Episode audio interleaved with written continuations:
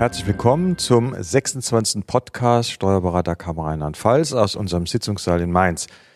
Ich begrüße die bewährte Runde, Anne Überfeld, unsere Geschäftsführerin und Ralf Nick, unser Vizepräsident, Mitglied im IT-Ausschuss. Mein Name Walter Mock und unser Tontechniker aus Köln, Chris Mock. Wir wollen heute mal über den Kammertag bzw. die ordentliche Kammerversammlung berichten. Ist ja immer zweigeteilt, Kammertag öffentlich, die Kammerversammlung selbst ist dann natürlich nur intern für Mitglieder. Ja, wir hatten hohen Besuch, Ralf, aus dem Ministerium.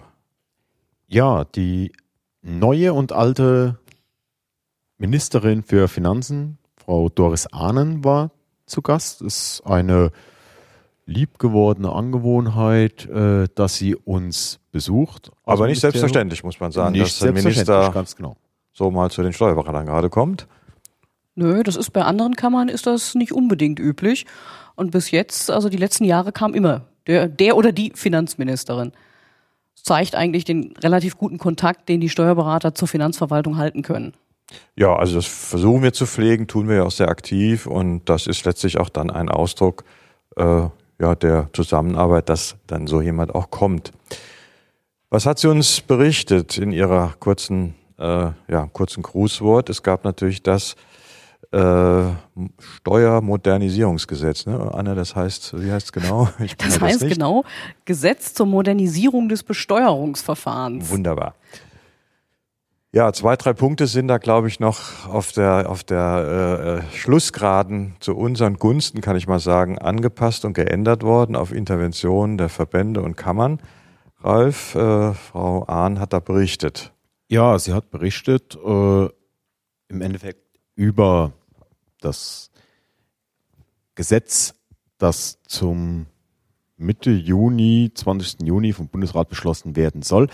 Äh, für uns als Berater ein wichtiges Thema, Verspätungszuschläge. Wir haben eine Fristverlängerung auf der einen Seite. Positiv ist das von Frau Ahnen hervorgehoben worden, dass beratende Steuerpflichtige zwei Monate später ihre Steuererklärung äh, einreichen müssen, somit zum 28. Februar des Folge Folgejahres. Das war ja ein Wunsch unserer äh, Kollegen, dass wir zwölf Monate Zeit haben im Prinzip.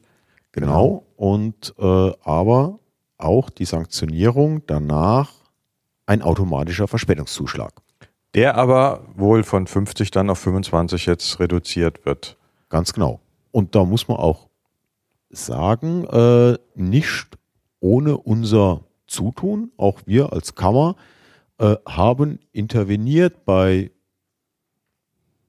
bei unserem Finanzministerium, äh, dass da die Vorschläge mit nach Berlin genommen werden. Äh, das ist natürlich bundesweit geschehen und man sieht, es waren vorher 50 Euro Verspätungszuschlag äh, pro Monat und Steuererklärung, jetzt sind es noch 25. Äh, es hat was gebracht. Ja, und dann haben wir noch das haben. Thema Vorabanforderung. Das war ja auch so ein heiß diskutiertes Thema. Also Vorabanforderung von Steuererklärung vor den Fristabläufen. Ganz genau, dass unterjährig quasi das Finanzamt Steuererklärungen anfordern kann nach einem uns nicht bekannten äh, Verfahren.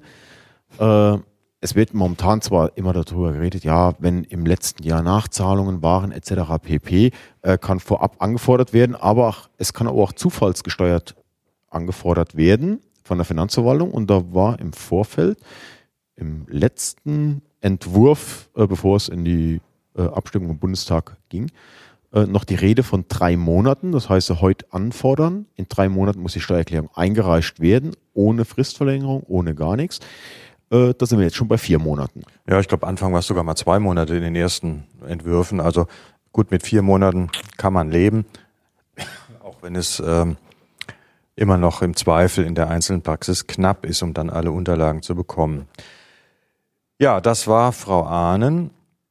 Und wie läuft denn so der Kammertag weiter ab? Sind ja doch äh, häufig die gleichen Mitglieder, die das besuchen. Und ein Großteil der Mitglieder war, glaube ich, noch nie auf einem Kammertag oder auf einer Kammerversammlung. Es fanden dann statt die Berichte der einzelnen äh, ja, Ausschussvorsitzenden. Genau. Und hier insbesondere ist ja immer sehr interessant der Haushaltsausschuss nach dem Motto, was machen wir mit dem Geld unserer Mitglieder? Wirtschaftsplan, die Bilanz. Und Martina Bocchius hat hier einiges vorgetragen dazu.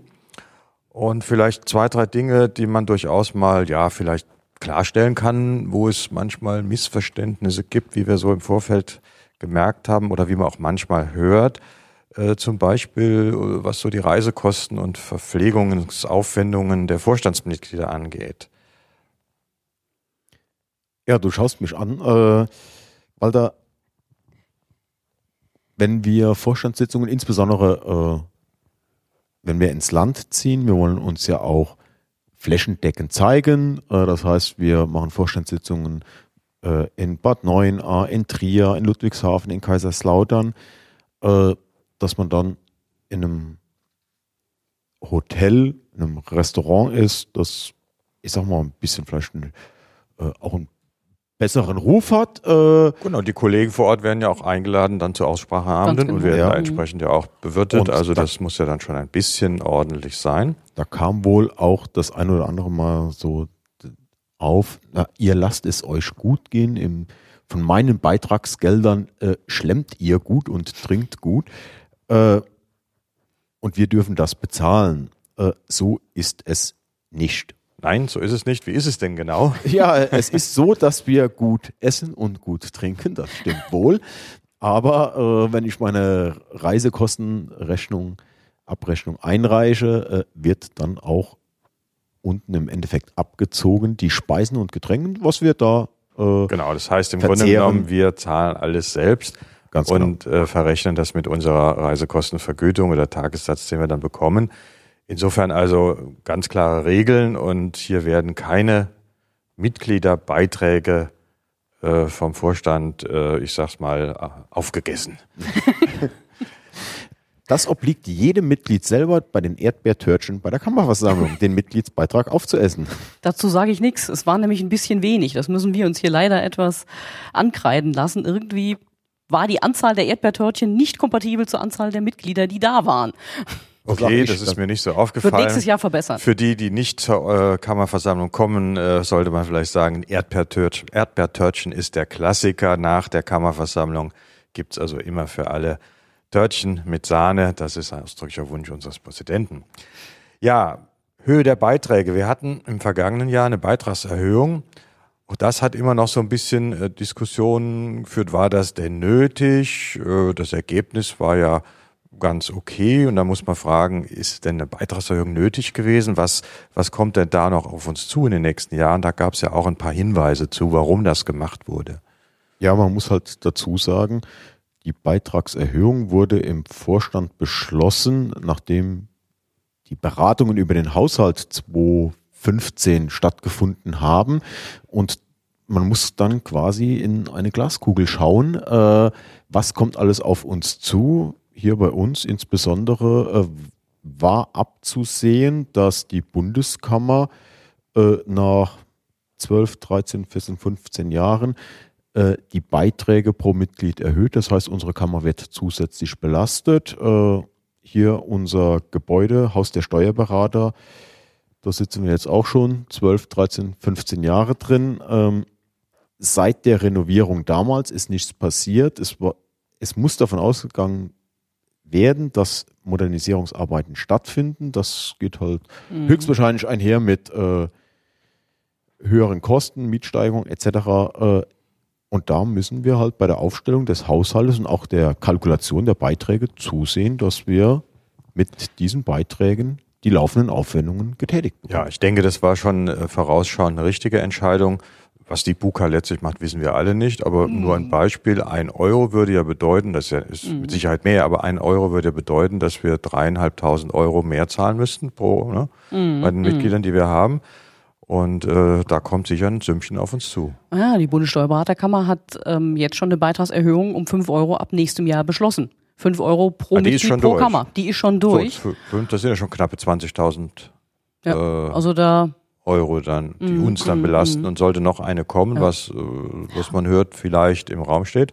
Ja. Und dann ist das gleich nochmal. Nach zehn Jahren. Genauso viel. Eigentlich. Ist nachvollziehbar. Nachvollziehbar. Viele Kosten und Personalkosten sind, sind natürlich in den Jahren gestiegen. Das trifft uns genau wie auch die Berliner. Und auch das Gebäude hier, was die Renovierung angeht. Wir sind mhm. zwar nur Mieter, aber ja. äh, auch das eine oder andere werden wir wahrscheinlich selbst machen. Ja, natürlich. Wände streichen, Fußböden. Das muss alles alle paar Jahre, was heißt alle paar Jahre? Ich meine, zwölf Jahre sind es mindestens her, ähm, gemacht werden. Sonst verlottert ja so ein Gebäude und der Wert verfällt. Also das kann man mal sagen zum, ähm, zur Beitragserhöhung. Und äh, dann kamen eben die anderen Referenten, die aus ihren Ausschüssen vorgetragen haben. Interessant war, denke ich, die neue Website. Ja, die hast du ja vorgestellt. Die habe ich vorgestellt, deswegen war es natürlich deswegen war sie so interessant. Ja, genau, interessant. Ja, warum haben wir denn eine neue Website, Anne? Was war der Grund? Naja, die alte Website, die war ja nun wirklich in die Jahre gekommen. Die stammte aus dem Jahr des Herrn 2001, wurde zwar sanft weiterentwickelt, aber irgendwann kommt der Moment, wo man komplett neu aufsetzen muss. Und das haben wir jetzt gemacht komplett neue Website, komplett neue Programmierung auch im Hintergrund. Und die entspricht jetzt einerseits, ähm, natürlich ist sie moderner, hat aber auch höhere Sicherheitsstandards, hat einen viel besseren Mitgliederbereich vor allen Dingen. Das heißt, die Steuerberater können im Prinzip online wesentlich mehr jetzt ähm, mit uns kommunizieren, aber auch sich Dokumente runterladen, finden die schneller. Ist also eine wirkliche Verbesserung auch als Service für die Mitglieder. Ja. Was ich sehr wichtig finde, ist diese Technik, dass die jetzt responsive ist, wie das heißt. Das heißt, sie passt sich dem jeweiligen Gerät an, mit dem man sich äh, einschaltet oder äh, einwählt auf die Website. Und wenn man weiß, dass heute dass weit mehr als 50 Prozent aller Zugriffe nicht mehr von einem PC aus erfolgen, sondern über ein Smartphone oder ein Tablet, dann ist das eine wichtige Funktion, denn nur dann kann man auch vernünftig äh, Inhalte lesen und auch äh, ja, etwas schreiben, wenn das auch von der Größe her passt. Also das macht die Website automatisch. Äh, ja, da war auch mein Hinweis, den ich vielleicht hier auch nochmal im Podcast wiederhole, dass die Kollegen mal ihre eigenen Websites untersuchen, ob die das können. Denn das ist doch heute für viele auch ein Aushängeschild oder eine Werbung. Da kommen Mandanten hin und wenn die mit dem Smartphone zugreifen und können nichts lesen, gescheit, dann werden sie das sich schnell wieder von verabschieden. Also das sollte jeder mal seine eigene Website untersuchen, ob die diese responsive Technik hat. Es erfordert nicht die Neuprogrammierung der Seite, sondern es ist lediglich eine technische Änderung, die dann erfolgen muss.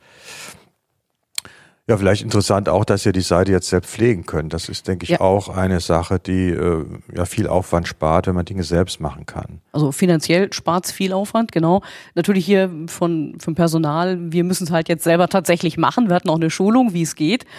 Und das ist schon viel Detailarbeit, die wir dann jetzt hier selber leisten. Hat aber natürlich den Vorteil, wir können auch schneller reagieren. Wenn irgendwas ist, können wir innerhalb von einem Tag im Prinzip das auf der Website ändern. Wir können es einstellen. Das ist schon ähm, auch ein gewisser Komfortgewinn auch für uns. Ja, das war die Website. Also kann jedem nur mal empfehlen, sich mal kurz die Website anzusehen und auch den äh, internen Bereich. Die Mitglieder haben ihre neuen Zugänge, Passwörter ja bekommen inzwischen. Und äh, von daher sind auch die Downloads möglich mit Neuigkeiten und Newslettern, was so ist. Alles ist da hinterlegt, schnell im Zugriff. Vielleicht noch ein Wort gerade zur Sicherheit, insbesondere was da so Jobbörse und so angeht, Praxisbörse. Also die ganze Website ist, ähm, wie heißt das so schön, SSL verschlüsselt. Sieht man da, dass oben in dem Adressfeld, dass das grün hinterlegt ist, zumindest die Schrift grün ist. Das ist also ein wesentlich höherer Sicherheitsstandard, dass die Website nicht gehackt werden kann. Ich meine, irgendwann wird sie gehackt werden, aber momentaner Stand ist, es geht nicht. Und ähm, beim Thema Praxisbörse, Jobbörse ist es so, dass ähm, auch ein noch höherer Sicherheitsstandard hinterlegt wurde, weil ja persönliche Daten hin und her gespielt werden in E-Mails und dergleichen. Ja, gut, das war das Thema Website. Das war der IT-Ausschuss mal im Wesentlichen. Und dann war noch Uli Thiemann ja zu Gast. Dann ist natürlich äh, Steuerberater und auch ähm, kann zur Kammerversammlung kommen. Aber als Vortragender war er im Prinzip Gast, nämlich als Präsident des Versorgungswerkes. Und er hat dann so ein bisschen die Probleme äh, der jungen Steuerberater angesprochen, die jetzt so langsam auftauchen. Ralf, du bist ja auch noch eher der junge Kollege, mal im Gegensatz zu mir. Äh, was sind denn deine Probleme da? Was hat Uli Thiemann da berichtet? Ja, zu meinem Problem vielleicht später. Aber Uli Thiemann hat berichtet, dass halt auch bei dem Versorgungswerk äh, die Niedrigzinsphase nicht spurlos vorübergeht. Äh, bisher haben sie es immer geschafft, den kalkulierten Zinssatz äh, zu halten, aber auf Dauer mit 0% äh, Zins bei der EZB lässt sich auch für ein Versorgungswerk keine nennenswerte Rendite erzielen, sodass der Rechnungszins quasi reduziert, halbiert wurde, was für die jungen Kollegen zur Folge hat, wenn dieser niedrigere Garantiezins auf Dauer gehalten werden muss, sage ich jetzt mal, dann äh, vermindert sich so ein Rentenanspruch schon schnell um bis zu 30 Prozent. Kalkulierter Rentenanspruch. Ja, das ist, glaube ich, vielen gar nicht so bewusst gewesen. Ich habe im Nachfeld mit zwei jungen Kollegen gesprochen darüber und die waren, ja, will ich sagen, äh, entsetzt, aber sie waren doch sehr verwundert, wie die Auswirkung ist, nämlich dieses Zinseszinseffektes, der dann halt fehlt oder der nicht so hoch ist, dass das doch durchaus mittlere fünfstellige Beträge werden auf die lange Laufzeit gesehen. Und äh, ja, das muss man sich schon überlegen, was das dann bedeutet für die, alten, für die eigene Altersversorgung. Ja, wie gesagt, meine, ich habe eine Kollegin, die auch noch relativ jung ist äh, die hat angefangen mit dem höheren Rechnungszins und hat gesagt, ja, okay, damit so eine Altersvorsorge wird prognostiziert, äh, damit kann man auskommen. Wenn man jetzt aber dann hört, okay, das ist 30 Prozent weniger, äh, das sind schon Versorgungslücken. Bei mir äh, persönlich, du sagst so, ich bin jung, aber ich habe auch schon relativ früh angefangen einzuzahlen, äh, ist diese, diese Reduzierung nicht gerade so hoch. Das sind es im Ende immer noch 17 oder 15 Prozent, die da runtergehen. Äh, aber damit muss man sich auch, befassen. Auch das ist äh, Geld, ja. Das klar. ist auch mhm. Geld. Mhm. Ja, also das, wir werden, glaube ich, was haben wir geplant, demnächst auch mal einen eigenen Podcast mit Uli Thiemann machen. Mhm. Wir werden ihn mal einladen. Ich denke, er wird auch kommen, dass wir mal über das Versorgungswerk und die Themen ein bisschen näher sprechen und da auch vielleicht etwas mehr Einstieg noch haben, äh, auch über das, was er da berichtet hat. Ja, das war mal das Wesentliche vom Kammertag. Äh, es gab dann noch ein paar Abstimmungen, Entlastung des Vorstandes und was dann so üblich ist an Regularien. Äh, unser Redner ist dann aufgrund der Witterungsumstände nicht gekommen, sodass der Kammertag mit dem öffentlichen Teil relativ früh endete und das Ganze dann am, vorge am vorgezogenen Buffet. Aber wir hatten alle, glaube ich, noch gute Gespräche. Frau Ahn war noch da geblieben und äh, auch mit ihr konnten wir noch ein bisschen uns unterhalten, so dass das insgesamt eigentlich ein, ein runder Tag war, ohne den Vortrag, der dann ausfiel. Ja, so sieht ein Kammertag aus und das, denke ich, war auch mal ganz interessant für euch die Kollegen, die nicht zum Kammertag kommen, vielleicht auch mal eine Anregung, doch beim nächsten Jahr, im nächsten Jahr zu kommen.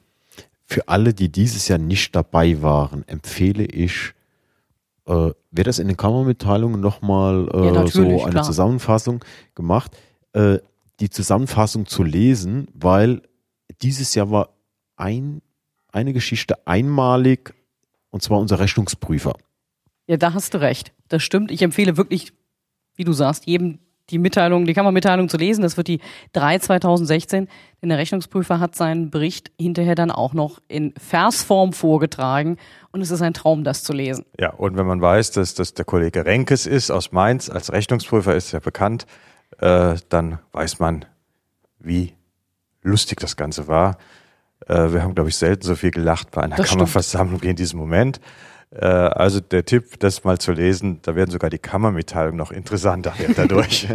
okay, ich danke euch für diese Runde Podcast und tschüss, bis zum nächsten Mal. Tschüss.